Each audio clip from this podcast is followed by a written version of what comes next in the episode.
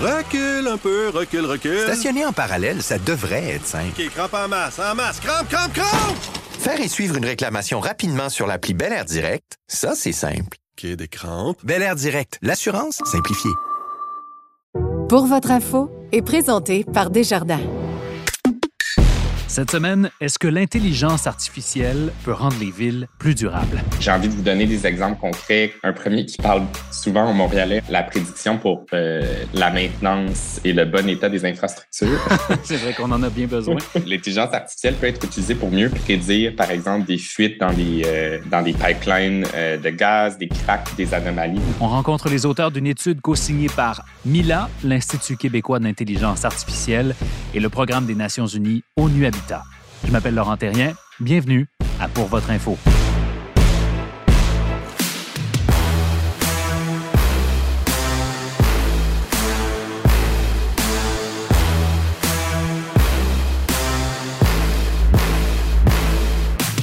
Bonjour à tous. Bon, l'avez-vous essayé, vous aussi, ChatGPT? C'est quand même la sensation du moment, hein, une plateforme qui écrit pour vous, écrit peut-être même mieux que vous, avec une précision et une rapidité exceptionnelles et qui, pour plusieurs, la première manifestation concrète de ce que ça veut dire l'intelligence artificielle dans notre quotidien. Ça fait des années qu'on en parle, mais l'intelligence artificielle est peut-être à un point tournant. Et l'un des secteurs où elle peut avoir le plus d'impact, c'est dans les villes. Mais attention, parce que l'intelligence artificielle, ça peut aussi engendrer de nouveaux problèmes si on l'implante mal. C'est ce que soutient un nouveau livre blanc publié par le MILA, l'Institut d'intelligence artificielle basé à l'Université de Montréal, en collaboration avec le programme ONU Habitat des Nations Unies. Deux des auteurs de ce livre blanc sont avec nous. Shin Koseki, bonjour. Bonjour. Benjamin Prudhomme, bonjour. Bonjour. Shin, tu es en studio avec nous. On a convenu de se tutoyer avant l'émission. Tu es professeur à l'Université de Montréal. Tu es formé en architecture, en urbanisme et en sciences sociales computationnelles. Tu as étudié à Polytechnique de Lausanne en Suisse, à l'Université Oxford, à l'Université nationale de Singapour. Première question, puisqu'on va parler de ville aujourd'hui, laquelle a été la plus agréable à vivre? Euh, Jusqu'à maintenant, je dois dire que c'est Montréal. Que ah, ben oui. Oui, évidemment. Là où j'ai grandi. Euh, Benjamin, on te reçoit sur Zoom. Tu es en direct de Paris. Tu es avocat. Tu es directeur exécutif du département IA pour l'humanité au MILA. Tu t'intéresses à la gouvernance inclusive de l'IA, à la crise climatique. Dans une autre vie, tu as été conseiller en droits humains pour la ministre des Affaires étrangères, Chrystia Freeland. Donc, toi, tu partages ta vie entre Montréal et Paris. Euh, même question. Euh, qu'est-ce que tu préfères? Hmm, c'est une question difficile. honnêtement, Montréal. C'est ouais, une ville qui me ressemble plus. Vous êtes originaux, ma foi, tous les deux. Euh, alors, on va parler d'intelligence artificielle ensemble aujourd'hui. Votre rapport, essentiellement, nous dit l'intelligence artificielle, c'est une opportunité pour les villes. Commençons par ce premier segment-là. Alors, la question va être fort simple. En quoi est-ce que ça représente une opportunité pour les villes que de développer l'intelligence artificielle, Chine? Ben alors, il y a vraiment beaucoup, beaucoup d'applications qui existent, euh, évidemment, de l'intelligence artificielle dans le milieu urbain. Euh, il y a beaucoup d'applications qui existent actuellement, mais il y a aussi beaucoup de potentiel de nouvelles applications qui sont en train d'être développées, en train d'être conçues euh, à l'échelle internationale, que ce soit à Montréal, que ce soit ailleurs. Un grand euh, dire, un grand chantier, je pense, euh, évidemment, qui est peut-être le plus évident, celui dont on parle le plus quand on parle euh, de planification urbaine, d'urbanisme, mmh. c'est évidemment tout ce qui est optimisation des systèmes urbains. Donc, optimisation des systèmes, urbains, ça comprend la mobilité, la construction, la gestion des infrastructures, de l'eau, de l'électricité, l'ensemble, en fait, des réseaux qui composent la ville, qui composent, en fait, la dimension, on va dire, matérielle de la ville. Donc ça, c'est un grand champ d'application qui est peut-être le plus euh, le plus évident, mais aussi dans lequel le, le plus euh, actuellement d'investissement et euh, de, de, hype, on pourrait mhm. dire. Si on, parle d'applications concrètes, Benjamin, bon, vous vous intéressez notamment à la question de la, de la crise climatique tous les deux. Donnez-nous des exemples, donne-nous des exemples, Benjamin, d'applications concrètes de l'intelligence artificielle pour venir, pour venir avoir un impact concret sur le climat, par exemple. Oui. Ben, alors, peut-être pour répondre précisément à la question dans le contexte urbain, là, dans, le contexte du rapport euh, où vraiment on, on était quand on a essayé de prendre un focus sur les, les compétences euh, qui étaient celles du milieu urbain puis des villes. Euh, c'est sûr qu'on est moins sur des stratégies, par exemple, à grand déploiement, comme ce qu'on pourrait voir au niveau national ou même au Mhm. niveau international quand on est à l'intersection là, intelligence artificielle et changement climatique ou biodiversité. Il y a beaucoup de travaux qui ont été faits là-dessus, mais j'ai envie de vous donner des exemples concrets qu'on souligne dans le rapport parce que ce sont vraiment des exemples que les villes peuvent mettre en place. Euh, J'en ai plusieurs, mais un premier qui parle souvent aux Montréalais, en fait, c'est euh, tout ce qui est la, la prédiction pour euh, la maintenance et le bon état des infrastructures.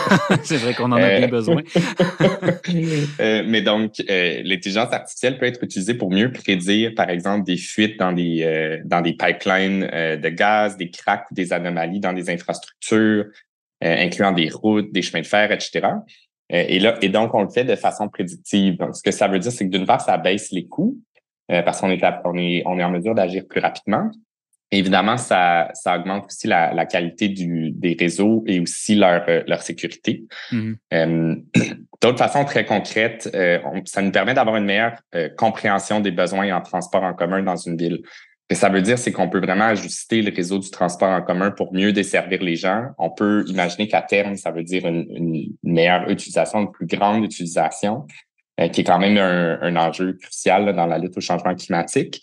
Ça permet aussi de façon individuelle de mieux euh, de, de, de prédire plus efficacement le, le transport. là. Donc, vraiment, quand vous attendez, par exemple, votre autobus ou votre métro, euh, quand vous pouvez l'attendre et euh, et à quel endroit exactement. Euh, ça permet aussi d'optimiser, là j'ai le mot en anglais, le flow du Ouais. trafic euh, du trafic routier, à la fois des pédestres et des automobiles. Euh, donc, d'estimer le trafic, de mieux estimer le trafic sur les routes, de d'aider à mieux contrôler les feux de circulation, par exemple. Donc, moins de pertes d'énergie sur le sur le réseau routier. À nouveau, c'est ça une, comme vous savez, le transport Mhm. euh, routier aussi a une incidence sur les changements climatiques. Donc, c'est des façons très concrètes par lesquelles les villes peuvent utiliser l'IA dans ce contexte-là.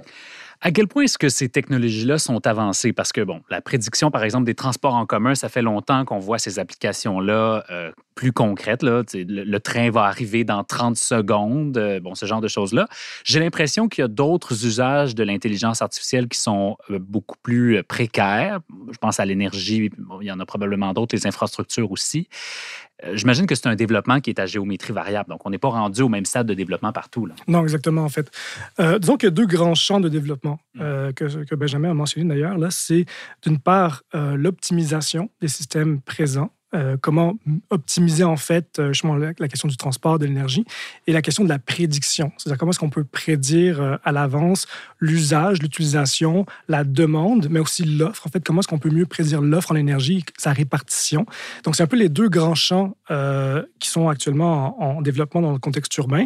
Et comme tu dis, en fait, il y a vraiment une géométrie variable dans ces deux champs-là, c'est-à-dire que chaque domaine d'application connaît des poussées qui sont fulgurantes, mais plus ou moins grandes selon le secteur, la ville, euh, le pays, le Mhm. contexte.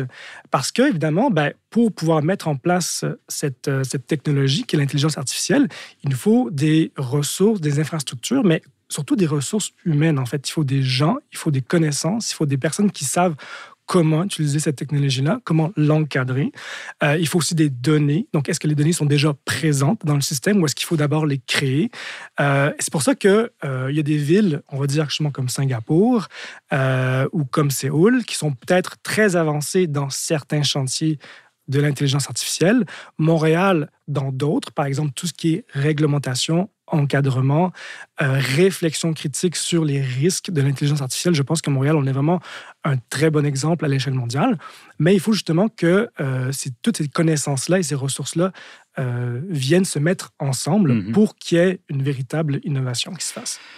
Bon, je pense que tu mets le doigt sur euh, le cœur du problème, c'est-à-dire, c'est bien beau à- toutes ces, utilisations possibles de l'intelligence artificielle, mais votre guide, il sert à outiller des gens, à, outiller les décideurs.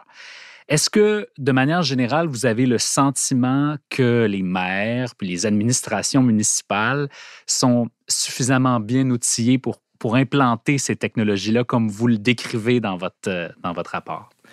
Alors, ben encore là, ça dépend beaucoup des contextes. Il y a des contextes euh, géographiques, culturels où euh, il y a déjà un savoir-faire euh, très présent, en fait, euh, dans des villes comme, évidemment, les grandes villes, ce sont souvent celles qui ont un peu prévu le coup, euh, qui se sont équipées euh, de façon très précoce, en fait. Donc, on parle de justement Montréal, New York, Londres, Séoul. On fait partie, une parenthèse, on y reviendra sur la question des destinats, mais Montréal fait vraiment partie des villes qui sont à l'avant-garde de l'intelligence artificielle. Parce que je regarde l'état de nos routes ou l'état de nos transports en commun, des fois, je, je, me permets d'être, d'être critique. Est-ce qu'on est si bon que ça? Ben alors, c'est sûr qu'avec euh, des lieux euh, comme le Milan notamment, puis je vais laisser Benjamin peut-être euh, nous parler plus du Milan, mais c'est sûr qu'avec des lieux comme le Milan et tout l'écosystème en fait qui se développe autour, Montréal est en très, très bonne position dans le développement de technologies. Dans l'application de cette technologie-là en milieu urbain, euh, Montréal a quand même fait des bons coups, je pense, à l'échelle canadienne, à l'échelle nord-américaine. Euh, on n'est pas les derniers, on n'est pas les premiers. Il y a des choses qui, peuvent se faire différemment, mais euh, en gros, je pense qu'on est assez bien situé. Benjamin, est-ce que tu partages cet avis-là? Ben, non seulement je le partage, mais mais en fait, peut-être pour enchérir, là, il y a des données euh, qui sont sorties. Je, pense que c'est l'année précédente. C'est un index qui s'appelle euh, Turtoise, euh, qui euh, mesurait en fait le niveau de développement des écosystèmes d'intelligence artificielle dans le monde avec évidemment une panoplie de données, la recherche, la commercialisation, etc. C'était assez fascinant de voir que le Canada se classait quatrième donc dans le monde, derrière seulement les États-Unis, la Chine et le Royaume-Uni. Donc déjà, je pense qu'il y a quelque chose dont on peut être fier, mais ce qui a été, ce qui a été particulier, c'est que le, la force de l'écosystème québécois et évidemment montréalais en particulier euh, est tellement distinctif que, que cet index-là a mesuré le Québec euh, et là sans, euh, il y a vraiment aucun, euh, il y a vraiment aucun a priori politique dans ce que je vais dire là, mais a mesuré euh, l'écosystème québécois comme s'il était à part de l'écosystème canadien. Puis l'écosystème québécois à lui seul se classait septième au monde. Ah oui. Euh, ce qui est incroyable si vous comparez à peu près avec toutes les variables auxquelles vous pourriez penser, comme le niveau d'investissement, la population, etc. Euh, et ce qui est l'une des choses qui fait la distinction de l'écosystème québécois, en fait, et montréalais, je pense qu'il y a deux choses dont on peut extraordinairement être fier. Euh, comme Chine le disait, d'une part, il y, a, vraiment une signature autour de l'IA responsable, donc de l'encadrement de l'éthique de l'intelligence artificielle. Euh, et d'autre part, on a une force de recherche euh, mm-hmm. en intelligence artificielle qui est, qui est vraiment l'une des plus fortes au monde, qui est l'idée, bien sûr, par le professeur Yoshua Benjo, qui est le fondateur de Mila, mais qui vient avec une panoplie d'autres professeurs extraordinaires qui ont de la visibilité à l'international. Oui, il y a une aura autour de c'est ça, il y a une aura autour de l'intelligence artificielle à Montréal. Ça, je pense que c'est indéniable. Euh, mais pour donc. Mais ça se traduit en chiffres. Oui, c'est ben, très bien. euh, cela dit, donc, si je reviens à la question initiale, puis on, on ferme la parenthèse sur Montréal, est-ce que les décideurs sont équipés pour prendre les meilleures décisions quant à l'intelligence artificielle? Je suis quand même curieux de vous entendre là-dessus. Ça reste un domaine qui est à la fois nouveau et qui est extrêmement compliqué, disons-le comme ça. Euh, est-ce qu'on est outillé? Ça, c'est une question un peu compliquée, hein, parce que je pense qu'il y a plusieurs choses à prendre en considération euh, euh, dans ce domaine-là. C'est sûr qu'il y a une écoute une écoute euh, indéniable, en fait, euh, des décideurs, des politiques, là, que ce soit à l'échelle municipale, provinciale, nationale. Il y a un savoir-faire, il y a des connaissances ici. Après ça, la question, c'est comment est-ce que ces connaissances-là sont transmises, traduites dans un contexte comme celui de la ville de Montréal, qui fait face aussi à d'autres types de défis, en fait, des défis financiers, des défis organisationnels, de développement urbain, d'étalement. C'est peut-être là où il y a certaines faiblesses, c'est-à-dire que malheureusement, on a tellement de priorités d'un point de vue de l'aménagement, de l'urbanisme à Montréal, que euh, la question de l'intelligence artificielle, qui pourrait en partie résoudre ces problèmes-là, ben, peut-être qu'elle est un peu éclipsée par euh, d'autres priorités qu'on essaie de mettre de l'avant. Donc, hmm. il y a une volonté politique claire, je pense, de mettre en place les meilleurs processus possibles, mais ça, ça se fait évidemment en équilibre avec tous les autres agendas que la ville a à gérer. il y en a vraiment beaucoup. Hmm. Est-ce que, Benjamin, c'est ce que tu observes aussi euh, ailleurs dans le monde? Est-ce que, est -ce que cette, euh, cette tendance-là des décideurs à, bon, oui, considérer l'IA, mais à considérer toutes sortes d'autres facteurs, faire en sorte qu'on prend toujours les meilleures décisions? Euh, ben, j'ai pas une baguette magique là, pour, pour voir toutes les villes, mais d'une part, oui, je suis d'accord. D'autre part, il y a quelque chose de rassurant là, à savoir que nos décideurs ne font pas que penser à l'intelligence artificielle. Ah, bien sûr, bien sûr, bien Ils font bien, se dédier à d'autres questions. Ce qui, ce je pense, une chose vraiment intéressante à, à dire, à deux choses à ajouter. La première, c'est qu'il y a une différence de contexte. Euh, donc, il y a des pays, là, il y a, quand même une fracture entre le nord global et le sud global, mais il y a des pays qui ont quand même des pays et des villes qui ont des écosystèmes qui leur permettent d'être un peu plus ambitieux. Euh, mais l'autre chose, c'est que les villes ont quand même des petits départements euh, d'un point de vue technique là, pour se doter de ces, euh, de ces outils-là. Donc, est-ce que la ville de Montréal et comme plein d'autres villes font des efforts significatifs en IA? Oui. est-ce que je pense qu'on exploite le plein potentiel de l'intelligence artificielle? Probablement pas. Euh, puis je pense que quelque chose à quoi qui, est très ennuyeux, mais à quoi il faut donner beaucoup d'attention, c'est ce qu'on appelle les politiques d'approvisionnement. Donc en anglais, les procurement. Mm-hmm. Euh, parce que comme les villes ont vraiment des petits départements, la plupart des administrations publiques et municipales vont devoir en fait avoir recours aux entreprises, aux privés pour développer ces systèmes-là. Donc je pense qu'une grande partie de tout ce qui est l'éthique de l'IA, la qualité des systèmes d'IA qu'on va pouvoir contrôler, notamment à travers les politiques d'approvisionnement des villes. Donc, peut-être que la ville de Montréal développera, développera pas tous ces systèmes d'IA. Peut-être qu'elle peut se donner un, des outils d'aller chercher les bons systèmes d'intelligence artificielle autrement veux vous entendre sur la question des billets, parce que ça fait partie intégrante du livre blanc. Quand on lit, on, comprend que, bon, d'un côté, oui, il y a tous ces avantages-là potentiels. On a parlé d'énergie, on aurait pu euh, parler de toutes sortes d'autres secteurs comme la gestion de l'eau, les soins de santé, euh, la planification euh, de l'urbanisme aussi dans une ville. L'intelligence artificielle peut aider à faire tout ça. À condition qu'on mette les bonnes données dans la machine, finalement, si j'essaie de résumer les risques de dérapage euh, sont grands. Euh, est-ce que ça vous inquiète? Ben alors, c'est sûr que c'est inquiétant. Euh, juste pour commenter sur ce que tu viens de dire, je pense que c'est pas juste mettre les bonnes données dans la machine, mais justement cette, attention-là, cette, précaution-là, on doit la prendre dans tout le cycle de développement, de maintien et euh, d'élimination même du système d'intelligence artificielle. C'est-à-dire que dans sa conception, dans la conception des objectifs même qu'on donne à l'IA, donc quand on construit une IA, il faut d'abord définir des objectifs qui sont définis par des humains. Euh, il faut qu'il y ait, euh, idéalement, en fait, une grande représentativité de la société pour s'assurer que ces objectifs-là soient faits de façon inclusive. Hmm. Quand on parle d'objectifs, ça peut être quoi un, un bon ou un mauvais objectif, juste pour comprendre? Ben, c'est ça qui est un peu particulier avec l'intelligence artificielle, c'est qu'on peut développer que des bons objectifs, mais le résultat ne sera pas nécessairement sans risque et sans biais, en fait. Mhm. Parce que le point de vue qu'on donne à un objectif, par exemple, on veut euh, réduire la criminalité à Montréal. Puis là, on développe un, un algorithme d'intelligence artificielle, puis ça a l'air bien de réduire la criminalité. Tout le monde veut réduire la criminalité. Sauf que quand ça vient à définir qu'est-ce que ça veut dire la criminalité, quand ça vient à définir quelles données on va utiliser pour comprendre comment évolue la criminalité, comment on peut la prévenir, euh, puis il y a des travaux qui sont là-dessus, malheureusement, c'est que euh, il faut pouvoir donner une diversité de points de vue en fait sur quels sont les processus sociaux, économiques, culturels qui sont sous-jacents à la criminalité. Vous écrivez notamment dans le rapport qu'un des risques, c'est le biais racial il y a le biais racial, il y a le biais euh, sur le revenu, la, situation socio-économique, euh, il y a le biais sur le parcours euh, migratoire de l'individu, sur la langue qu'il parle, sur la religion qu'il a. Il y a plein de biais en fait qui peuvent apparaître dans le processus de conception. Donc, depuis l'identification des objectifs jusqu'à la mise en place de l'intelligence artificielle. Et il y a plusieurs étapes où il faut constamment être euh, très euh, précautionneux, en fait. Mais aussi, une fois qu'on met, en, comment dire, qu'on, qu'on met cette intelligence artificielle hors ligne parce qu'on le remplace par un système plus performant, ben, quelles, quelles sont les conséquences de ça? Est-ce qu'il n'y a pas un risque de biais-là qui apparaît aussi? Mm-hmm. Donc, il faut avoir cette attention-là constamment, en fait, quand on fait affaire avec euh, de l'intelligence artificielle. Benjamin, de ton côté, qu'est-ce qui t'inquiète le plus dans le développement de, ces technologies-là, dans le contexte spécifique des villes, là, on s'entend, mais, le plus gros risque ou le, de biais qui nous guette, c'est quoi? Mais en fait, je suis tout à fait d'accord avec les, risques euh, que Chine euh, liste. Euh, je pense qu'il liste la plupart des risques les plus significatifs. Évidemment, dans le contexte urbain, on peut penser que ça pourrait par exemple, à de l'exclusion de soit de populations défavorisées, racisées, etc.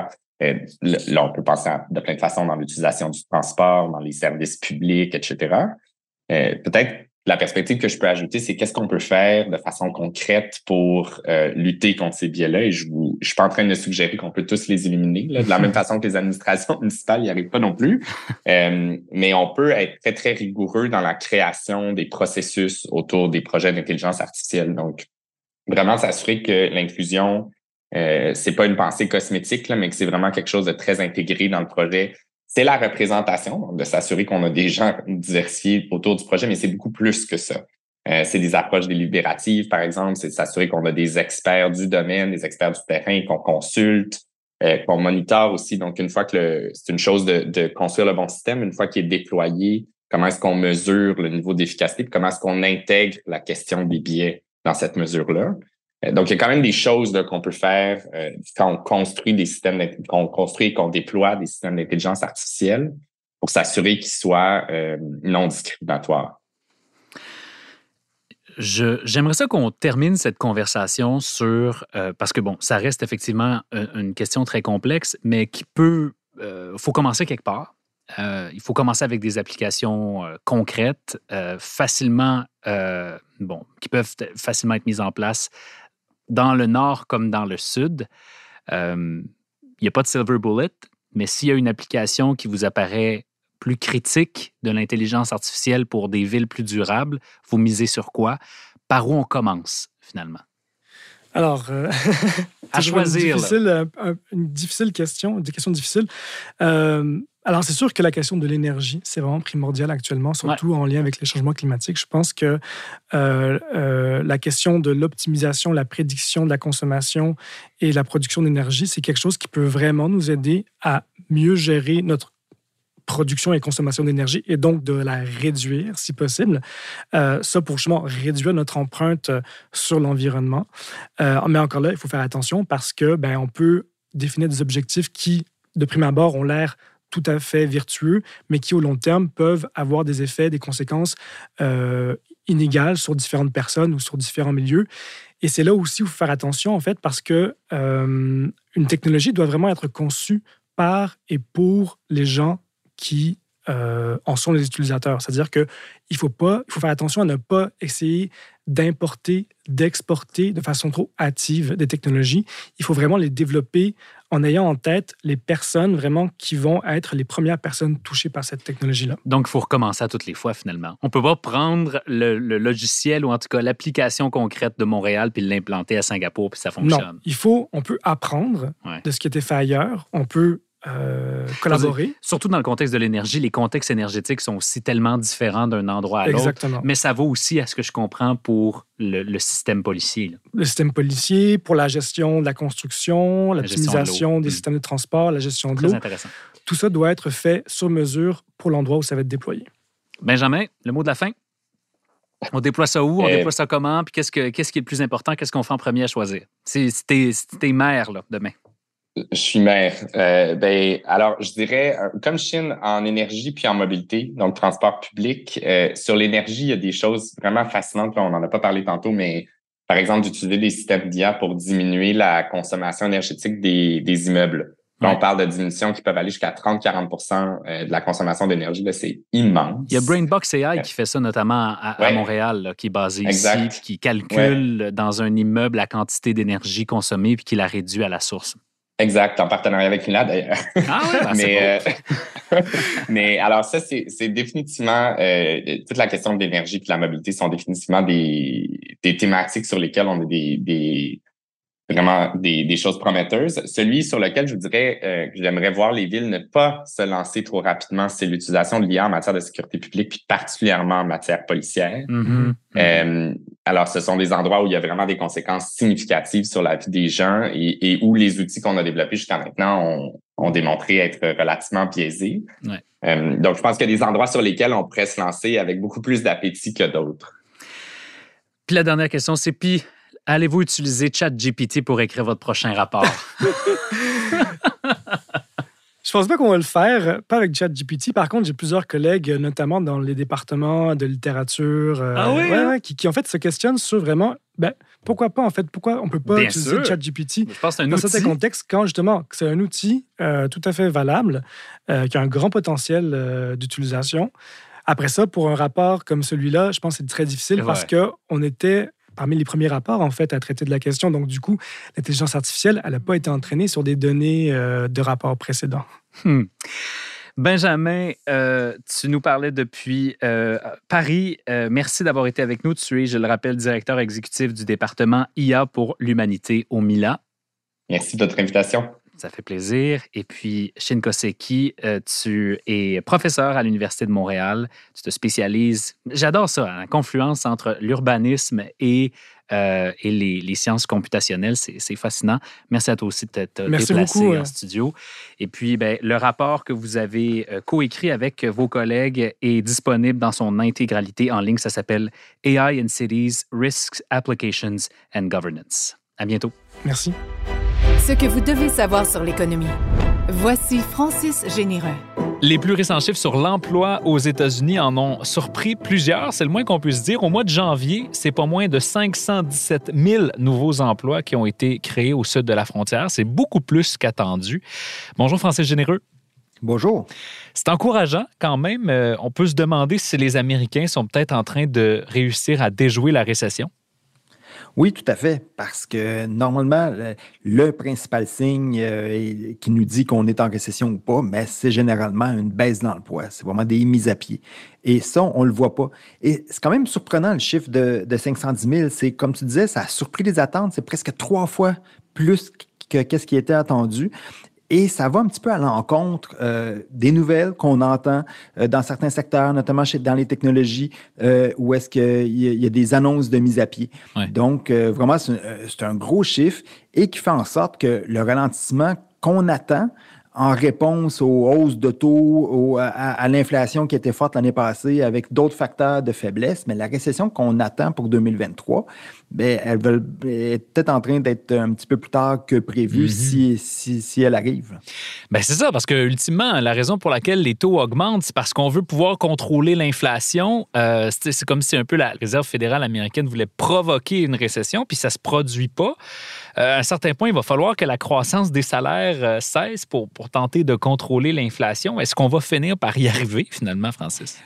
Heureusement, on le voit déjà un petit peu. Euh, le, sommet de la croissance des salaires qu'on a connu au courant de l'année, c'était à peu près une croissance annuelle de 5,9 Puis là, avec les chiffres qui ont été publiés pour janvier, on tombe à 4,4 c'est déjà mieux, mais ça reste encore élevé. Et ça reste encore élevé euh, parce qu'on sait que l'inflation qui provient des euh, est surtout forte dans les services. Et une des raisons pourquoi l'inflation est forte dans les services, c'est justement les salaires qui sont en hausse. Alors que toute euh, l'inflation du côté des biens qui nous provenaient des problèmes d'approvisionnement, de la guerre, de la COVID et tout ça, ça c'est en train de se calmer. Mais il y a encore beaucoup d'inflation. Puis justement, la Réserve fédérale nous disait ben, qu'ils ont encore ça à l'œil. donc, ça reste quelque chose à à arriver. Mm-hmm. comme tu dis, il va falloir avoir un ralentissement euh, du marché du travail qui amène un ralentissement des salaires. Donc, ce que je comprends, c'est qu'ils sont peut-être pas en train de déjouer la récession, mais ils sont en train de la remettre à plus tard.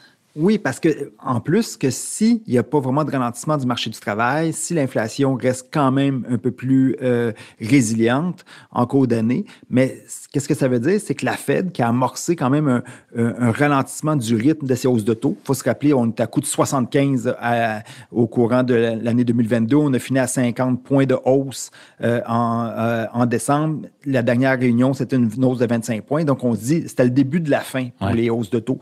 Mais si euh, le marché du travail lâche pas, si les salaires restent élevés, si l'inflation reste encore un petit peu trop élevée, notamment du côté des services, mais il va falloir pousser plus loin les hausses de taux. Mm-hmm. Et si on pousse plus loin les hausses de taux, mais ça va faire mal juste plus tard et euh, la récession survient, euh, va probablement survenir quand même, mais plus tardivement et il y a un risque qu'elle fasse plus mal aussi rendu là. Qu'elle soit plus forte.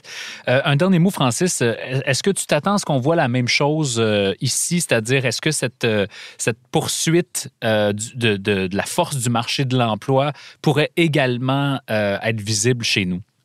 Mais on avait déjà un petit peu le chiffre en décembre au Canada, où est-ce qu'on a eu des chiffres, euh, euh, une, croissance d'emploi mensuelle de 104 000, qui était revisée depuis 69 000 en décembre. C'est quand même un chiffre énorme, qui, se compare avec les 500 000 US. mais donc, on le voit encore. Sérieusement, c'est un drôle de cycle économique. on voit des ralentissements, mais avec un marché du travail tellement serré encore que c'est vraiment une situation assez extraordinaire. On vit dans une drôle d'époque. Merci Francis euh, de tes explications. C'est toujours très clair et c'est toujours très apprécié. Merci.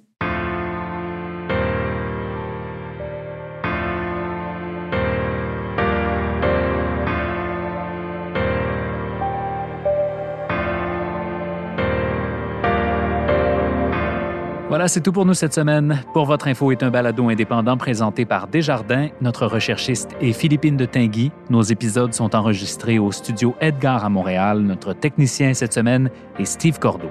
Tous nos épisodes sont disponibles sur C23, la plateforme de balado de Cogeco Media, ainsi que sur Spotify, Apple Podcast et partout où vous retrouvez vos balados. Je m'appelle Laurent Terrien. Merci d'avoir été avec nous cette semaine. On se reparle la semaine prochaine.